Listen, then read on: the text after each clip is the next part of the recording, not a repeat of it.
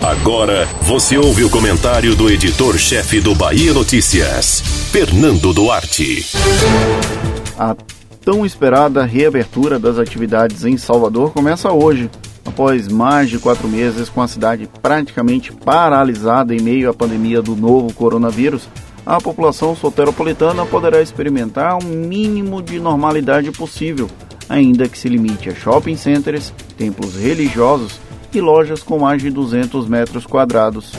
Porém, é preciso reforçar que essa concessão da Prefeitura de Salvador não significa que estamos perto do fim da crise da Covid-19. Temos que torcer, inclusive, para que essa reabertura não signifique o recomeço dessa crise. É certo que há uma pressão empresarial e religiosa muito grande para que esses segmentos tenham sido contemplados na fase 1 do protocolo de reabertura.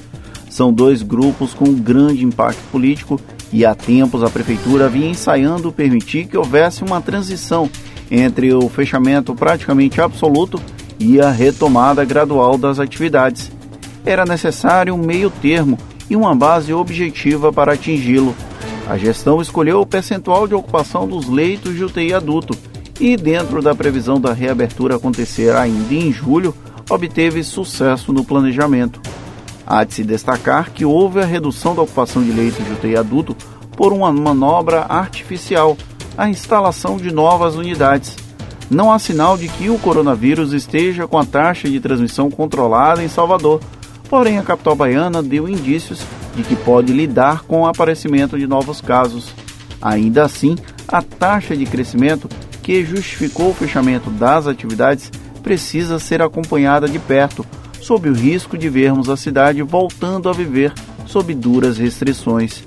A Semineto sabe os riscos da abertura e conta, como já dito, com a colaboração da população para evitar que o funcionamento com limitações de shoppings e templos religiosos não gere novas ondas de contaminação.